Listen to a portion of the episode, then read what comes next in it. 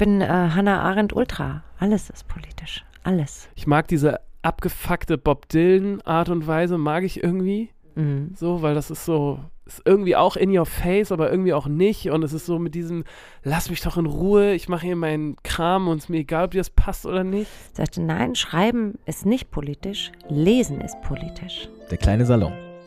Kirschbier und Tomatensalat. Mit Simone Buchholz und Ole Specht. Herzlich willkommen im kleinen Salon. Es ist ein bisschen eingestaubt hier. Der kleine Salon wurde nämlich ähm, sträflich vernachlässigt, denn Simone Buchholz, die mir gegenüber sitzt, und ich, Ole Specht, wir hatten beide die großen Corona-Los Wochos. ähm, ja, äh, in dieser Folge wird gehustet werden. Große Sorry schon mal. Wir möchten uns auch entschuldigen, dass wir nicht gesendet haben, aber es ging irgendwie, es ging nicht. Ja, es ging nicht, irgendwie nicht. Es ging nicht. Hallo da draußen an den Geräten. Es ging einfach nicht. Erst ähm, war ich down with Covid Ja, und dann war Ole down with Covid und wir haben uns nicht mal gegenseitig angesteckt, Nee. was ich fast ein bisschen schade finde, weil ich möchte eigentlich so von netten Leuten angesteckt werden. Aber mich hat mein Sohn angesteckt. Der ist doch auch nett, war- Der oder ist nicht? okay. okay. Sehr okay. Lass uns mal kurz über den Elefanten im Raum sprechen, bevor wir jetzt äh, richtig einsteigen. Lass uns mal über meinen Schnurrbart sprechen. Ich, ich wollte es nicht sagen. Ich, nee, ich dachte, deswegen ich sage gehe ich da jetzt, so. deswegen, ich gehe da jetzt proaktiv Ich dachte, ran. ich gehe da ähm, Nee, einfach freundlich drüber weg. Nee, pass auf, es ist so, wie es ist. Ich habe einen wahnsinnig schlechten Bartwuchs. Ähm, seitdem ich 15, 16 bin und um mich rum die Männer ihr Testosteron ins Gesicht Entschuldige, bekommen. ich finde deinen Schnurrbart total super. Nun warte mal, bitte, lass mich mal bitte kurz ausreden. Das ist so ein kleines persönliches Ding hier. Ähm, warte ich darauf, dass das jetzt endlich losgeht. Und ich nutze jede Pause, die ich so ähm, in der Öffentlichkeit habe, also wo ich mal längere Zeit nicht da bin, nutze ich dafür, einmal richtig alles wachsen zu lassen. So. Und ich habe leider überall so Löcher im, im Bart und der einzige Bereich, wo einigermaßen dicht was wächst, ist äh, mein Oberlippenbart. Und leider weiß ich aber selber, dass das so ein bisschen aussieht wie ähm, Mr. Miyagi. Das ist doch der von den Turtles, ne? Diese Ratte. Nein, überhaupt nicht. Und dass ich so lange Dinge habe, die so jetzt so über den, also ich, ich wollte es nur heute einmal mitbringen Ole. als Zeichen dafür, ich Ja. war in der Corona-Hölle. Ich habe mich nicht rasiert, der Rest ist schon wieder ab. es, Ähm, ist eine, es ist eine astreine Pornobürste. Ja, okay. Ähm, ich wollte nur kurz mal, ich wollte es dir erzählen, wieso es so ist, wieso ich das jetzt, ich trage das auch immer mit ein bisschen Stolz, weil ähm, Ich ist finde, immer das so ein, ist immer so ein auch. Thema, ist immer so ein Thema bei mir. Du siehst einfach so ein bisschen verwahrlost ja, aus. danke. Als wärst du so in den Bergen gewesen. Ganz genau. Finde ich gut. Okay. I like it. Gut, jetzt haben wir der, der Elefant im Raum, hat jetzt äh, den kleinen Salon wieder ein bisschen entstaubt. Ähm, schön, dass du wieder da bist. Ich möchte und, und dass ich wieder da Ja, bin. schön, dass du wieder da bist Denn vor allem, weil dich hat's härter erwischt. Mich hat's als richtig erwischt, ja, mich hat's richtig erwischt. Und Mich ich, hat's nur so halb hart erwischt. ich finde gut, dass wir jetzt hier zusammensitzen, denn ich hatte in den letzten zwei Wochen viel Zeit zum Lesen. Denn irgendwann konnte ich wieder viel lesen und ich habe so ein paar Fragen mitgebracht jetzt ähm, aus meiner Corona-Auszeit, bevor wir dann in das Thema unserer Sendung gehen. Finde ich interessant, dass du lesen konntest, weil ich hatte einfach fünf, sechs Tage kompletten Brain Fog, was Ja. ich aber auch sehr schön fand. Mhm. Endlich war mal Ruhe da oben. Doch. Also ich hatte auch so ein paar Tage, Oh, wo ich das nicht konnte, aber dann herrlich. irgendwann konnte ich das. Und ich habe zwei sehr unterschiedliche Ja. Bücher gelesen. Einfach, du hast jetzt Literaturfragen an mich. ich habe Literaturfragen im weitesten Sinne. Ja. ja, okay. Und zwar habe ich zwei Bücher gelesen. Ich habe einmal gelesen Vielen Dank für das Leben von Sibylle Berg. Ah. Es hat mich unglaublich runtergezogen. Es war, es war völlig das falsche. Buch zur falschen Zeit. Es war wirklich, also das war wirklich, das kann ich nie Gegenfrage, warum hast du das in der Zeit gelesen? Ja, es lag irgendwie rum und ich Okay. mag Sibylle Berg auch Ja, und ich dachte, ich will das irgendwie lesen Mhm. und dann war das aber, ich habe wirklich, also ich habe mich so schlecht gefühlt beim Lesen und die, die ganze Zeit ist jetzt sowieso schon so schwer und dann dieses Buch noch, das hat mich richtig, richtig runtergezogen. So, und dann das zweite, als ich das, damit fertig war, war ich völlig am Boden und danach habe ich jetzt von Benedict Wells Heartland gelesen und da hatte ich so richtig das Gefühl, und das möchte ich dich jetzt fragen als Mhm. Autorin, ne? Ich hatte nämlich beim Gefühl der Lektüre, ich hatte bei der Lektüre das Gefühl, Entschuldigung, ich bin so aufgeregt gerade, das Gefühl, dass es irgendwie nicht okay ist, was ich hier gerade mache. Und zwar, weil dieses Buch so fluffig und leicht daherkam und einfach so völliges easy reading war, Eskapismus. dass ich mich, dass ich mich fast ein bisschen geschämt habe, wenn du weißt, was ich meine. Aber es hat mir so gut getan, Mhm. weil es einfach so, es hat mich so ganz kurz mal so völlig. Ja, aber das sind doch genau die beiden Sachen, die äh, Kultur kann und vielleicht jetzt exemplarisch eben bei dir gerade die Literatur. Also die, die eine Fahnenstange ist halt maximal beunruhigend. Das Mhm. eine Ende der Fahnenstange ist maximal beunruhigend. Ja. Das ist unsettling. Genau. Ähm, du liest ein Buch zu Ende und kannst erstmal nicht schlafen, Genau. weil es so beunruhigend, verstörend und äh, dark ist. Und das andere, was Literatur kann und wofür, glaube ich, die ganz, ganz große Masse der Leserinnenschaft das auch benutzt, ist ähm, dem äh, schönen menschlichen Hobby des Eskapismus zu frönen. Und das ist doch total okay, sonst dürfte man ja auch nicht in Urlaub fahren, sonst dürfte man ja nicht mit Freunden Kaffee trinken gehen, sonst dürfte man, wenn es einem schlecht geht, nicht getröstet werden. Also der Trostfaktor von Kunst und Kultur ist, glaube ich, super wichtig. Ich glaube, dass der andere, die andere Fähigkeit genauso wichtig ist, dieses Unsettling sein. Mhm. Ähm, aber ähm, das, was jetzt, Eskapismus klingt so böse, ich würde es Trost nennen. Ähm, und dafür ist es doch echt gut. Ich Und habe mich nur die ganze Und wenn Zeit. es gut geschrieben ist und Benedikt Welz ist ein toller Autor, Mhm. weißt du?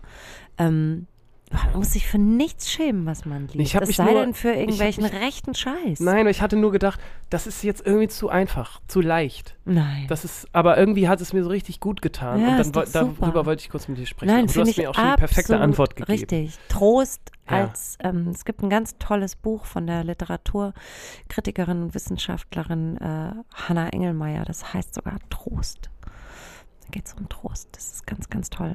Große Empfehlung, wenn du, Okay, wenn du dich mal wieder trösten willst mit Literatur. okay. Cool. Dann mach das. Vielen Dank. Mich Erlaubt. Hat, mich hat es, okay, gut. Es ist erlaubt. Ich habe jetzt, ich hab jetzt deinen. Stempel bekommen. Jetzt ich ich höre auch auch Happy. Music. Also, Genau. Ey, wenn, Und, äh, weil, genau. ganz ehrlich, wenn Genau, ich klar. super traurig bin, Natürlich. dann kann ich entweder kann ich es verstärken, wenn ich Mhm. mich dem Gefühl hingeben will, aber meistens habe ich gar nicht die Kraft oder die Zeit und dann höre ich was anderes, was mich da wieder rausholt. Ja, Gleicher, gleicher Move, ja, stimmt total schon. okay. Stimmt schon. Okay. Ich bin mir nicht sicher, was für eine Folge wir heute haben. Also numerisch. In, in, in, in welcher Folge wir uns gerade bewegen. Oh, Sind wir jetzt irgendwie bei der nicht. 10, bei der 20, bei der Keine 30? Habe ich auch überhaupt keine Ahnung. Nee. Ähm, wir sind aber heute bei einem Thema angelangt, mh, über das ich mich sehr freue, dass wir jetzt angelangt sind. Und ich finde aber auch toll, dass wir ein bisschen länger gewartet haben damit.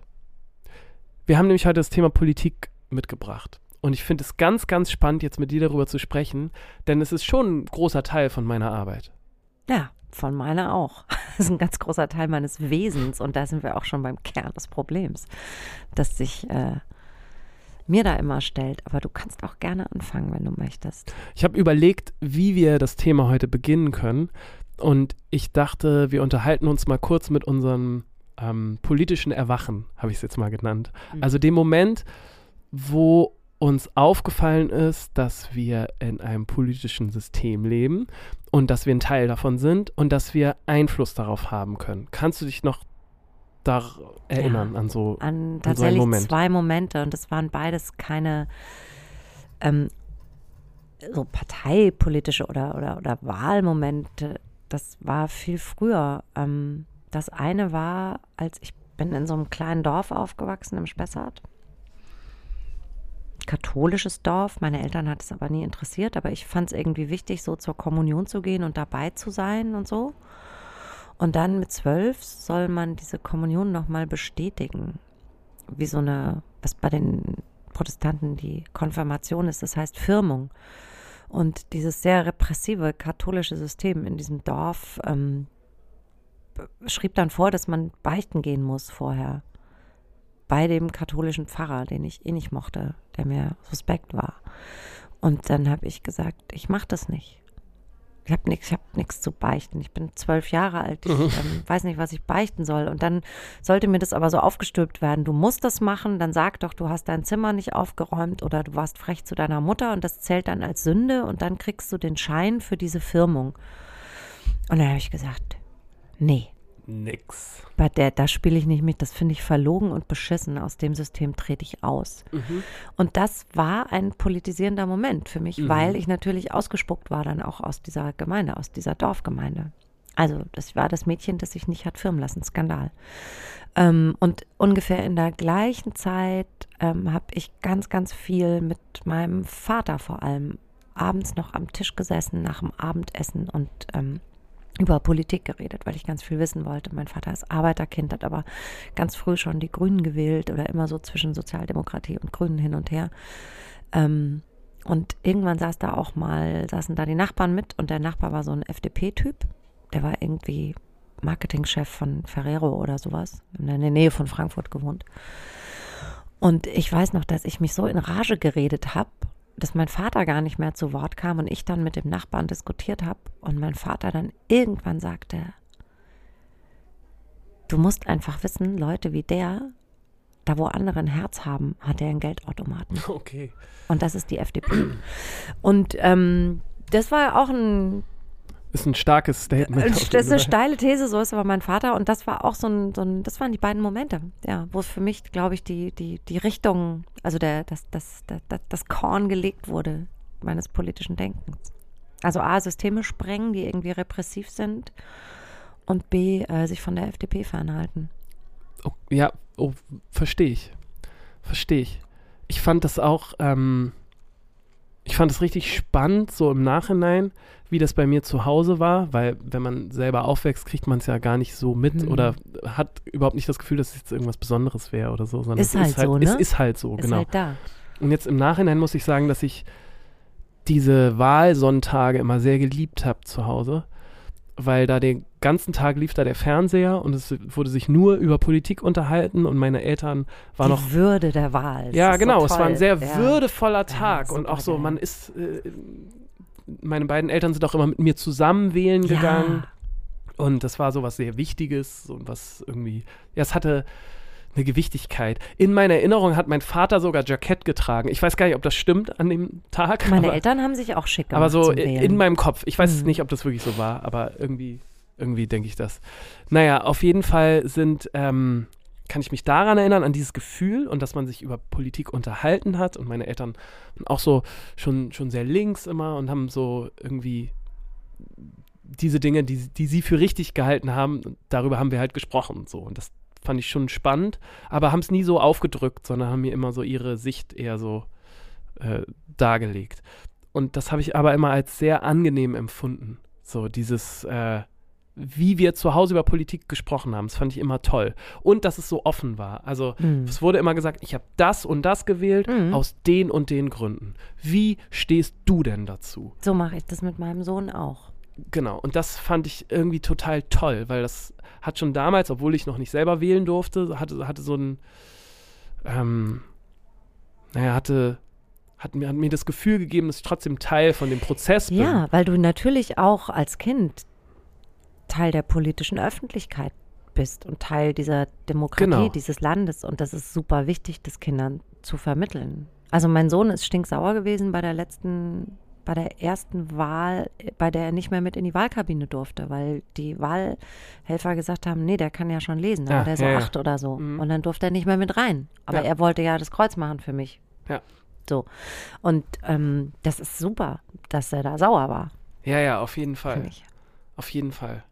Und das Zweite, ich habe nämlich auch zwei Sachen. Also Mhm. einmal dieses Grundgefühl von dem Mhm. Sonntag. Von dieser Würde. Dieser Würde, genau. Mhm. Das ist auch so ein ganz besonderes Gefühl, finde ich, was es sonst gar nicht, weiß ich gar nicht, wann es das sonst gibt. Bürger, Bürgerpflicht. Genau. Aber geiles Ding. Genau, aber richtig geil. Mhm. Und äh, das Zweite kann ich mich erinnern, dass es Gespräche gab zu Hause, ähm, als es darum ging, was ich jetzt nach der Schule mache, ob ich jetzt, ähm, ob ich zum Bund gehe oder ob ich Zivildienst mache, ob ich jetzt verweigere. Mhm. Und ähm, ich, ich weiß noch, dass es ganz spannend war, weil ich war mir relativ schnell sicher, dass ich gerne verweigern möchte. Aus, aus diversen Gründen. Ich habe mich einfach kein bisschen beim Bund gesehen. Ist ja jetzt plötzlich anders irgendwie vom Gefühl her, ne? Komischerweise. Es ist auf jeden Fall so, dass meine Eltern damals auch so richtig, richtig dagegen waren. Also die wollten das auf gar keinen Fall, dass ich, Mhm. dass ich zum Bund gehe. Dass Das du an die Waffe gehst. Genau. Ja. Und das hat bei mir so dieses, das hat bei mir kurz gezuckt. So, da hatte ich ganz kurz dieses, okay, okay wirklich nicht so? Vielleicht doch? Vielleicht dann, ja, So, gerade. genau. Ja, klar, weil man ja immer erstmal in Opposition geht. Genau. Ich finde es auch total irre, dass meine Eltern, also ich aus so einem linken Haushalt kommen und das so weitertrage, weil eigentlich ist es, also, Genau, eigentlich switcht das ja immer ja, ich so, hätte total man. Ne? Angst, dass mein Sohn so ein, äh, zur Jungen Union geht oder so. Was ich aber wirklich nicht, kann es mir nicht vorstellen, so wie er drauf ist, aber das ist so eigentlich normal, ne? Dass man, man glaub, muss, ja, ja. man muss ja revoltieren. Auf jeden Fall, ja. Ich habe das auch nicht so gemacht mit meinen Eltern, aber Mhm. keine Ahnung. Mal vielleicht, weil vorher die Gespräche schon immer offen waren. Also ich glaube, das ja. ist so ein. Vielleicht. Auf jeden Fall waren, waren sie da halt nicht mehr so offen, die Gespräche. Deswegen wollte ich nochmal darauf Mhm. hinaus. Also, da war es halt so ganz klar, das kannst du doch nicht aus den und den Ah, und den und die- den und den okay. Gründen Mhm. machen. Und ähm, daran erinnere ich mich sehr, dass das auch so eine politische Dimension auf einmal hatte, dieses Gespräch. Mhm. Und dass es gar nicht mehr nur um deine Zukunft ging, sondern um ein großes Um das politisches Feld. Große Ganze. So. Und, Und- und, dass ich mich politisch positionieren muss. Deswegen habe ich mir das rausgeschrieben, so diese Erinnerung. Mhm. Dass ich mich entscheiden musste und, das, äh, und die Entscheidung hatte ein politisches Gewicht. Also ich finde das, ich glaube, ich, ich beschäftige mich ja viel damit, was, was Politik mit unserer Arbeit zu tun hat oder was es in unserer Arbeit zu suchen hat. Und ich habe einen, da mal lange mit einem schottischen Kollegen äh, drüber geredet, mit dem ich befreundet bin.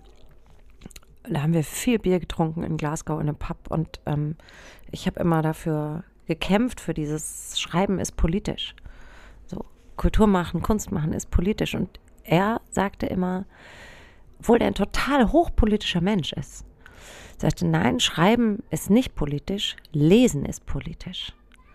Also, ähm, ich, ich erzähle nur die Geschichten. Und wenn meine Haltung zur Welt dadurch diffundiert,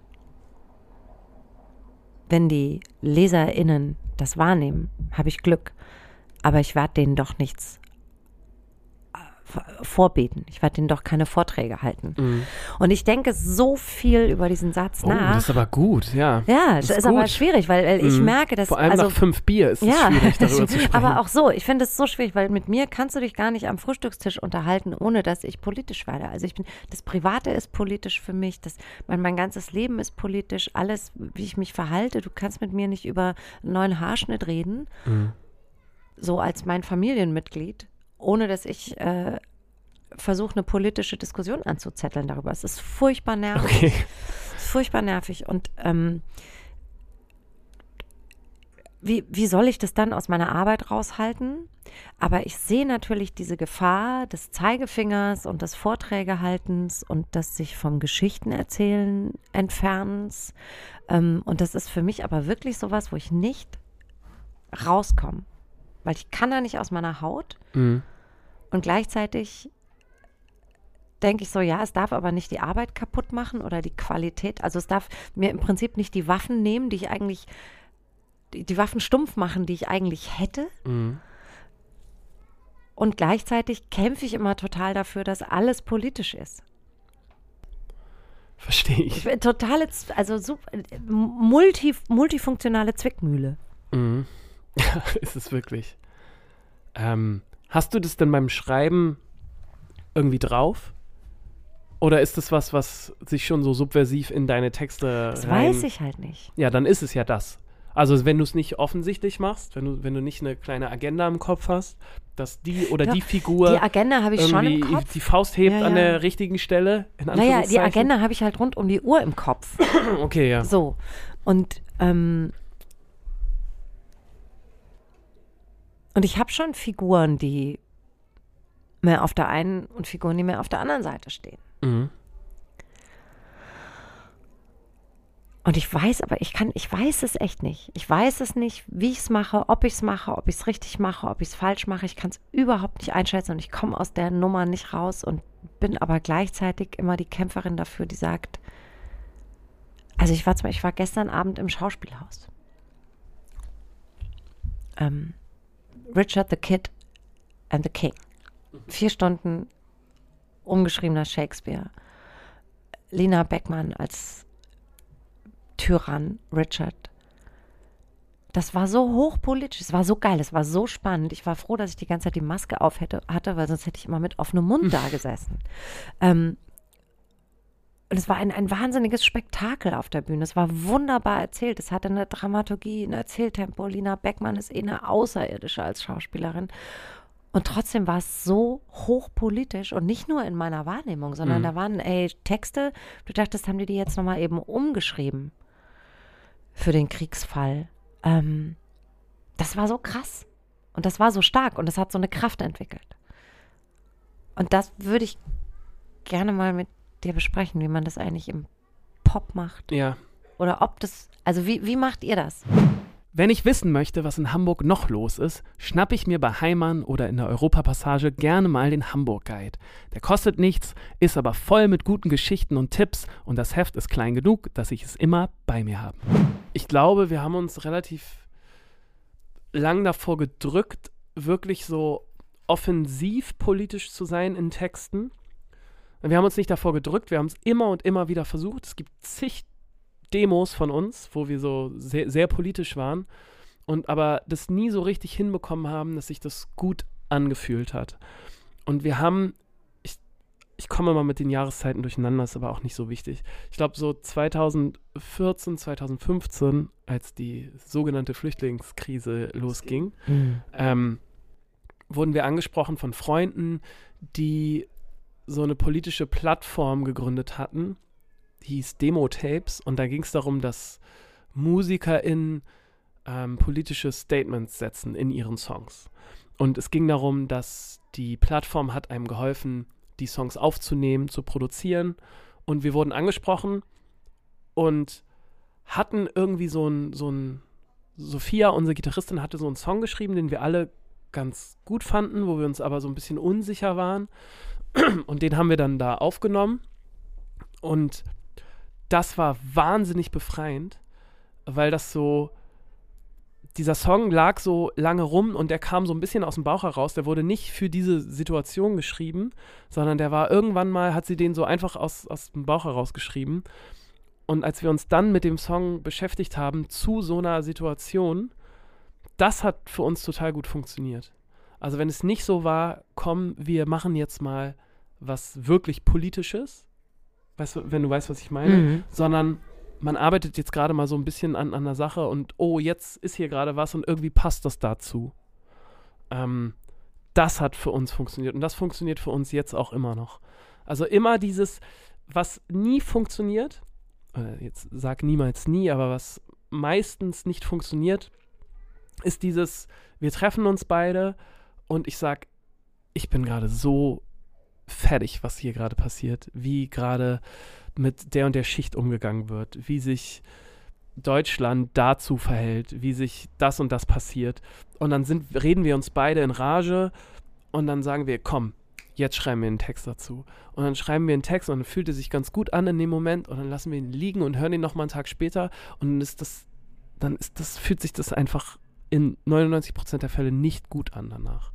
Weil das so, ich weiß nicht, ob das das Format ist, ne? ob es das Pop-Format ist, aber es fühlt sich einfach oft nicht gut an. Wo es sich gut anfühlt, ist, wenn es ein bisschen verwoben ist, wenn es nicht so plakativ ist, wenn es nicht so, Ja, wenn es in der Erzählung kommt, steckt, sondern wenn es in der Erzählung steckt, genau. Wenn es nicht mit einem Soundfall erzählt wird, wenn wenn es nicht mit äh, wenn es nicht mit einem heißen Atem geschrieben wurde. Ja, dann ist ja auch vor allem die Grenze zur Propaganda ganz schnell Genau. über, überschritten. Also ich merke, dass mir es leicht fällt in meinen Kolumnen, wenn ich weiß, ich habe so eine Seite, Ja. ich schreibe über einen Drink, da kann ich super hochpolitisch werden Mhm. und es merken auch alle und es ist aber okay. Ja, weil das, aber dann ist es auch das Format wieder. weil das das Format Ja. ist. Und ähm, in, in, in Romanen, und das darf mit dem heißen Atem, mit Mhm. heißem Atem ja. geschrieben sein, weil es auch aktuell ist Genau. und so. Aber in Romanen ähm, ist man dann halt ganz schnell, hat man so eine Propagandafeder in die Mhm. Hand natürlich, weil wir vielleicht auch äh, aufgrund unserer Geschichte natürlich, unserer äh, der deutschen Geschichte, ähm, Politik und Gefühl, also Politik und Pathos, nicht gut zusammen Nee, genau. sehen können, ne? Genau. weil das ja ganz, das ist ja schon unfassbar schief gegangen.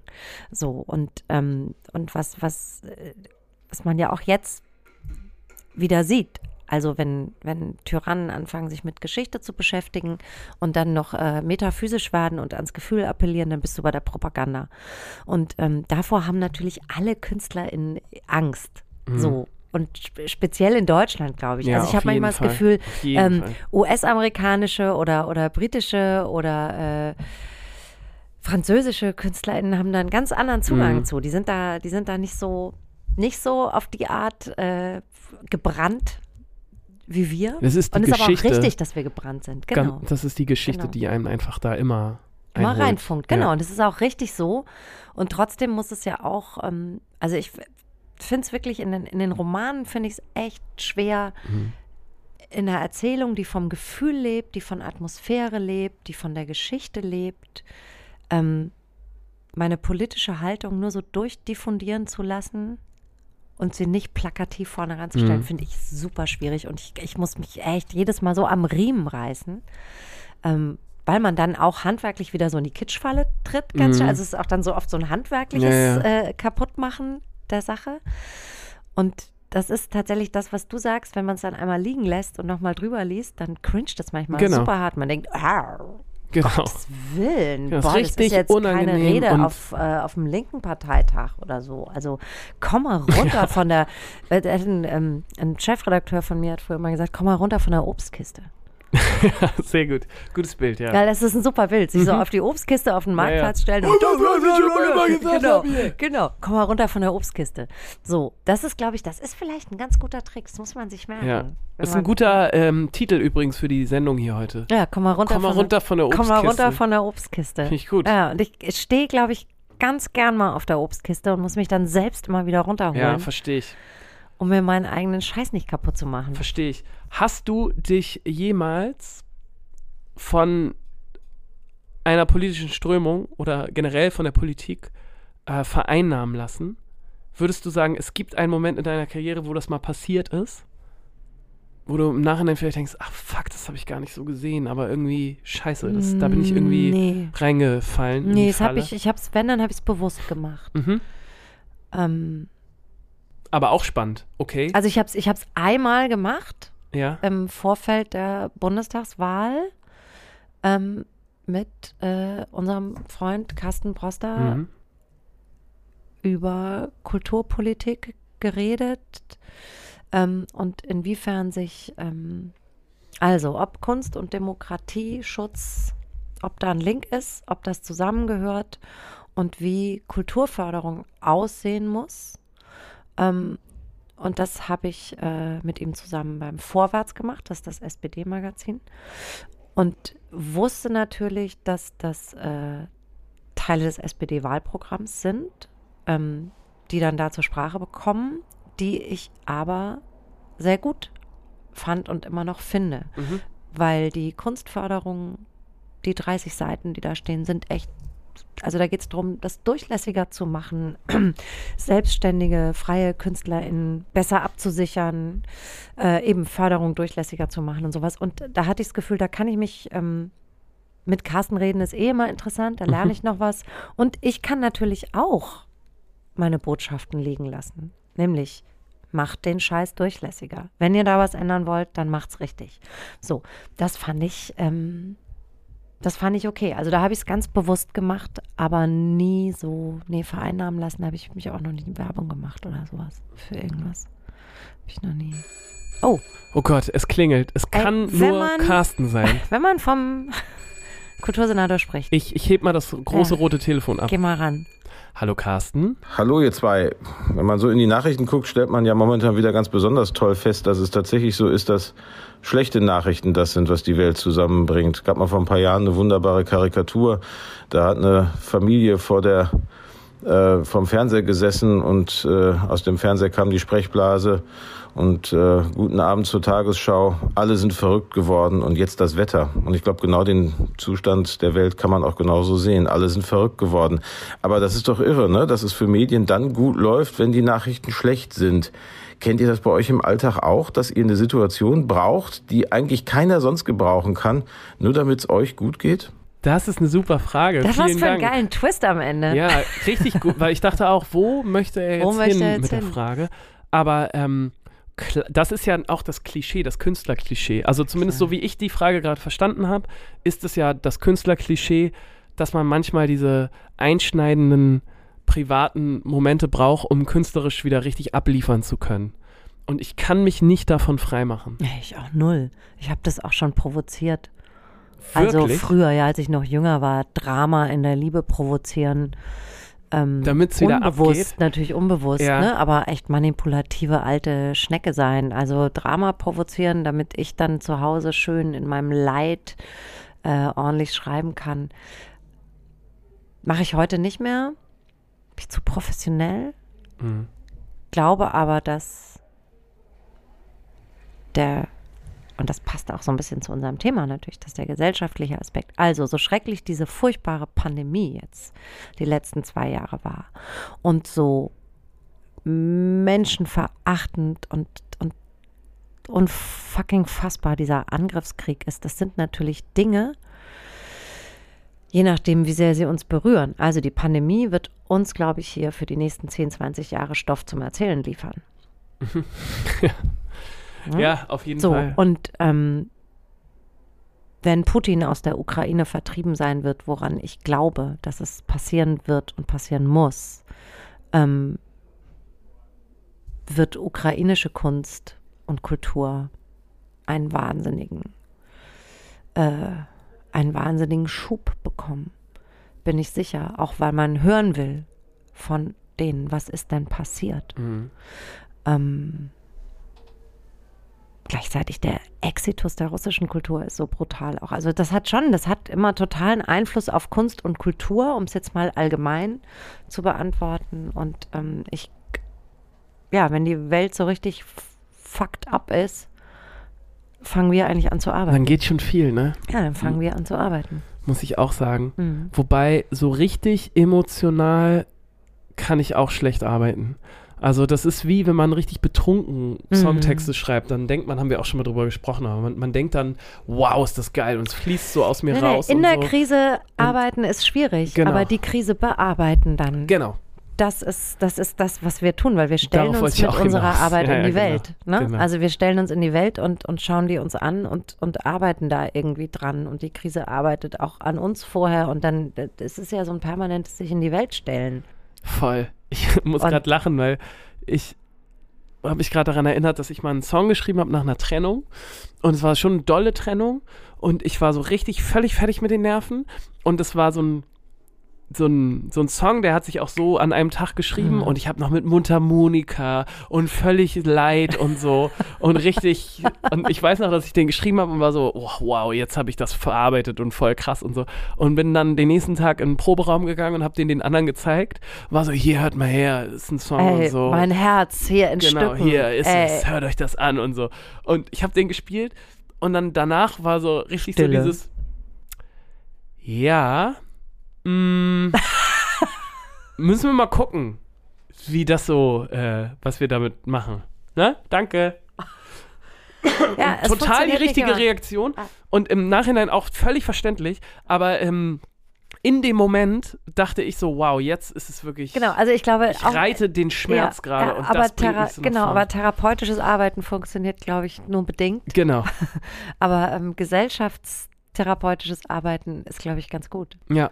Und äh, da sind wir ja echt ähm, wieder voll beim Thema. Was mir dabei wichtig ist, glaube ich, das würde ich auf jeden Fall gerne noch liegen lassen. Das ist auch nicht, das ist gar nicht lang. Also ich glaube, äh, gutes politisches Arbeiten in der Kultur findet halt dann statt, wenn die, die es erlebt haben, davon erzählen, was passiert ist Mhm. Das, was ich eben schon gesagt habe mit den ukrainischen KünstlerInnen, die Ja. man dann vielleicht hören will. Oder ähm, wenn eben nicht Weiße über Rassismus schreiben, sondern Schwarze und People of Color über Rassismus schreiben, ähm, dann hat es einen ganz anderen Bums. Und dann äh, stellt sich die Frage gar nicht mehr, ob das politisch ist oder nicht. Ja, ich weiß, was du meinst. Das, das finde ich, glaube ich, immer wichtig zu bedenken. Ja. Das ist ja aber auch immer was parteiübergreifendes. Ja, total. Also, Ich finde ja auch Politik ist halt nicht ist, ist halt nicht Parteipolitik. Null. nee. Ich bin äh, Hannah Arendt Ultra. Alles ist politisch. Alles. Alles. Ja, deswegen hab, wollte ich heute unsere Folge auch anfangen mit, der, mit dem politischen Erwachen und der, und der Sozi Sozialisation. Ja. Das ist es ja vor allem, wie man ähm, Na, die Frage was sein ist, ob, politisches Denken Ja, und ich meine, wünschst du, startet. wünschst du dir zum Beispiel auch, dass du mit deinen oder dass ihr mit euren, mit eurer Musik ähm, Leute politisiert oder radikalisiert auf eine Art politisch? Oh, oder willst du das ist, gar nicht? Das ist eine richtig gute Frage. Es ist auf jeden Fall keine Intention. Ich finde, was ich ja mache auf der Bühne und wenn, wenn wir Songs schreiben und die auf eine, auf eine Bühne stellen, ist das erstmal was sehr Persönliches. Und wenn dann jemand irgendwas daraus zieht, dann freut mich das total, egal in welche Richtung. Aber es ist nie die Intention. Es ist ja auch nicht die Intention, wenn man ein Liebeslied schreibt, denke ich ja auch nicht, ich schreibe das jetzt, damit jemand das hört und sich damit identifizieren kann und das Sich hilft dich der verliebt. Person. Ja, genau. Oder es hilft der Person. Das ist irgendwie nie mein Anspruch, sondern es ist eher immer was, was sehr Persönliches. Und ich freue mich, wenn dann was daraus passiert. Aber so das wirklich als Anstoß. Ich finde es cool, wenn es passiert, aber es, es ist nie die Motivation, für mich zumindest. Kannst du das verstehen? Total. Ich weiß es bei mir halt nicht. Also ich merke manchmal, wenn ich mit Leuten so rede und merke, die sind so ein bisschen unentschlossen, was so gewisse Debatten angeht. Die haben da keine Haltung zu. Mhm. Dann versuche ich die so ein bisschen zu radikalisieren. Also nicht auf meine Seite zu ziehen unbedingt, sondern ich will, dass sie eine Haltung finden. Dass du das im Privaten machst? Mhm. Ja, das verstehe Genau, ich auch. genau, das habe so. ich auch. Ich finde es ganz schlimm, wenn jemand sagt, oh, keine Ahnung. Ja, genau. Und dann denke ich immer, Alter, hier, komm.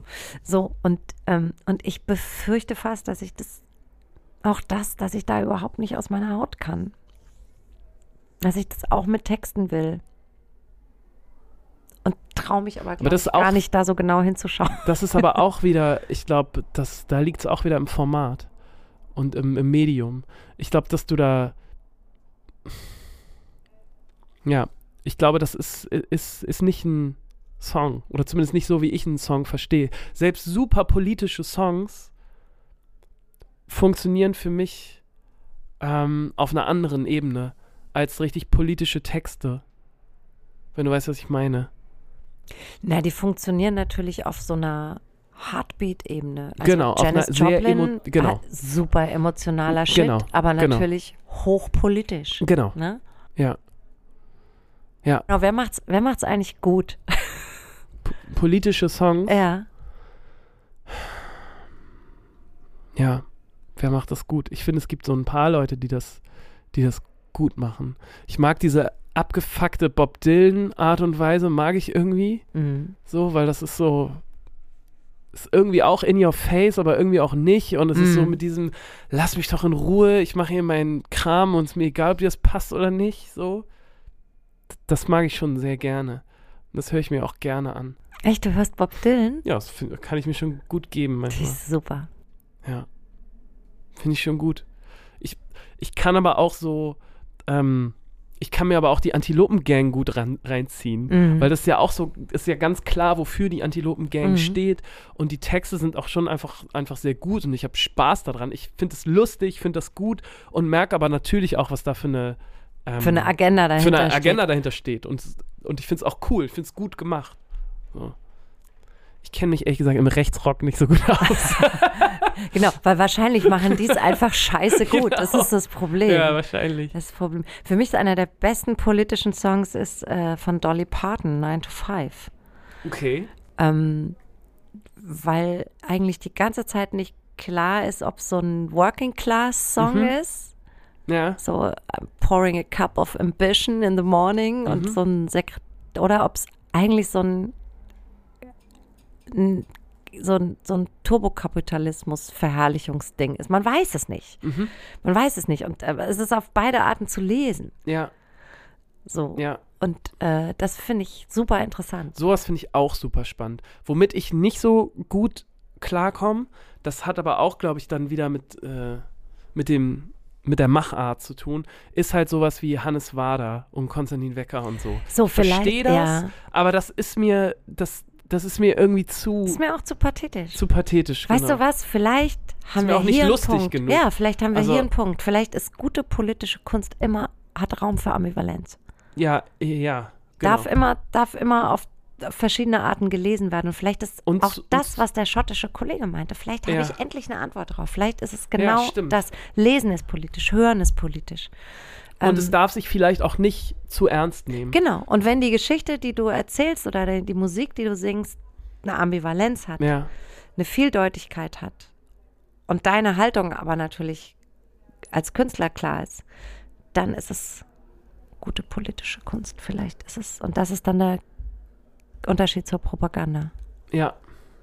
Sehr gut. Wow, haben wir was aufgedröselt, Wirklich was gut, ja. oder? Ding, ding, ding. We have a winner here. Ja, das gefällt mir auf jeden Fall. Ja. Richtig Ah. was gelernt. Oh ja, ich muss auch erstmal ausatmen. Ich habe auch noch so ein paar Sachen hier stehen. Hast du noch was nicht- offen? Ich wollte eigentlich nur so ein bisschen ranten noch. Und zwar, ähm, Was richtig politisch werden? nö, ich wollte eher äh, Leslie Mandoki. Haben wir schon mal über den Kollegen gesprochen hier in dem Podcast? Wer ist das noch gleich? Das ist Genghis Khan. ja, ja, ja, ja, ja. Haben wir schon mal oh drüber ja, gesprochen, oh, ne? hat der nicht irgendwie bei, bei der CDU mitgehört? Genau, der hat nämlich mal mit der CDU dann auch so Songs gemacht und so.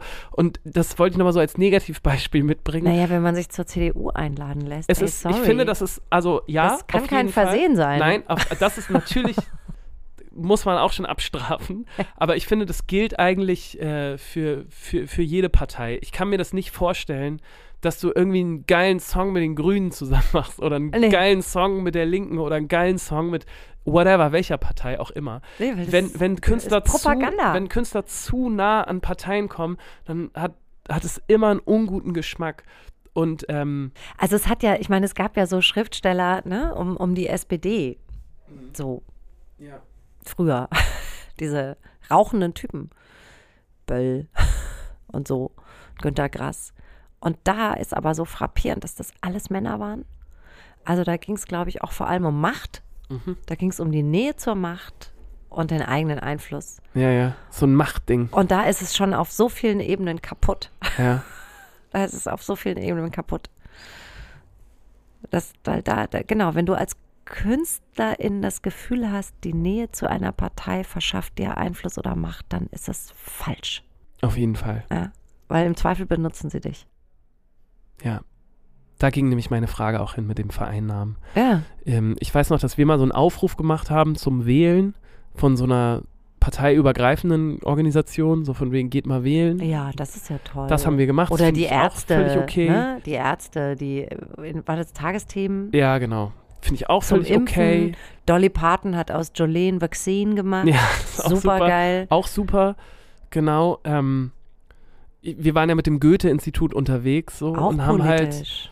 äh, auch sehr politisch Total, im Ausland unterwegs sein. und haben halt quasi als die deutsche Deutsche, Kultur so repräsentiert. Aber irgendwie hat sich das trotzdem okay angefühlt. Ja, weil es Nachbarschaftsarbeit ist, ja, weil es Euro, Europaarbeit ist ja, genau. und nicht für eine Partei steht. Aber ähm, genau, alle Fühler, die mal so von Parteien ausgestreckt wurden, haben wir relativ schnell gesagt, nee, das, da haben wir nicht so Lust drauf.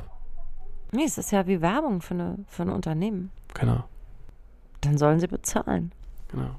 Gib, das Geld her jetzt hier. Genau, gib das auf mein Konto. Give the money. ähm, ich finde, wir haben heute, ähm, du hast mir ganz schön viel erklärt heute. Oh, Entschuldigung. Also nicht im Sinne von- Headquarter of Women's Nein, Planning. Nein, nicht im Sinne von ähm, belehrend, sondern ich fand die Sache, die du von deinem schottischen Kollegen erzählt hast, das wird, glaube ich, noch so ein bisschen nachwirken. Das fand wird total ich Ich einen sehr kann, guten man kann Gedanken. nicht aufhören, drüber nachzudenken. sehr guten politischen Gedanken auch. Und ähm, mit dem Gedanken werde ich, werde ich jetzt äh, in mich gehen. Ja, finde ich gut. Ich hoffe, dass euch, liebe Hörerinnen und liebe Hörer, meine Corona-Stimme gut gefällt. Die hat nämlich so einen bestimmten Sound. Ja, ich finde sie ganz schön. Ich mag diese, diese leichte Müdigkeit. Ja, ja, Blick, genau. Die Ole. ist so ein bisschen. Mit dem Schnurri zusammen. Ja, Hat so was, hat auch, hat so ein 90er-Ding. genau. Ich fühle mich auch noch so ein bisschen so. Ja, so, so ein bisschen platt, aber ein Ja, bisschen ich wollte gerade okay. fragen, hast du gekifft? Nee, nee, habe ich nicht. Das könnte ich jetzt auch gar nicht. Das ist auch, glaube ich, richtig scheiße für die Lunge jetzt. Ja, wenn es deine Lunge so erwischt hat, ist das Ja. richtig kacke. Nee. In diesem Sinne, ich werde jetzt, glaube ich, nach Hause fahren, werde so ein bisschen gurgeln. Ich bin jetzt unter die Gurgler gegangen. Ich glaube, das ist so ein Meinst du, dass Quatsch ist? so Querdenker-Scheiße. Nee, ich glaube, das ist gut. Ich google jetzt ein bisschen mit so ein paar Hausmittelchen. Da habe ich noch so ein bisschen Zinktablette, Vitamin D. Ich sag dir, als Kilo- altes Virenopfer Ja. Magnesium. oh, okay, An alle, geht raus Ja. an alle. Viren, systemischer Angriff, geht auf die Leber. Tut eurer Leber was Gutes. Magnesium fressen Mhm. ist super. Wärmflasche auf die Leber ist Ja. gut. Liegen, Mhm. Schlafen, Mhm. Ruhe geben. Okay. Das ist doch ein schönes Mantra. Mhm. Das könnt ihr jetzt ähm, auf Repeat hören ja, die ganze liegen Zeit. lernen mit Ole Specht. Genau. Und wir hören uns dann in zwei Wochen wieder. Jo. Und da haben wir ein richtig gutes Thema. Nämlich, ähm, ich habe ich hab, ich hab, ich hab Style und das Geld. es geht äh, um Arbeitsklamotten. Es geht um Arbeitskleidung, Ja, genau. und um Style. Gehabt euch wohl. Nächste Woche möchte ich, dass du Ah. mit irgendeinem extravaganten Outfit hier aufschlägst. I will not. Okay, bis dann. Tschüss. Tschüss.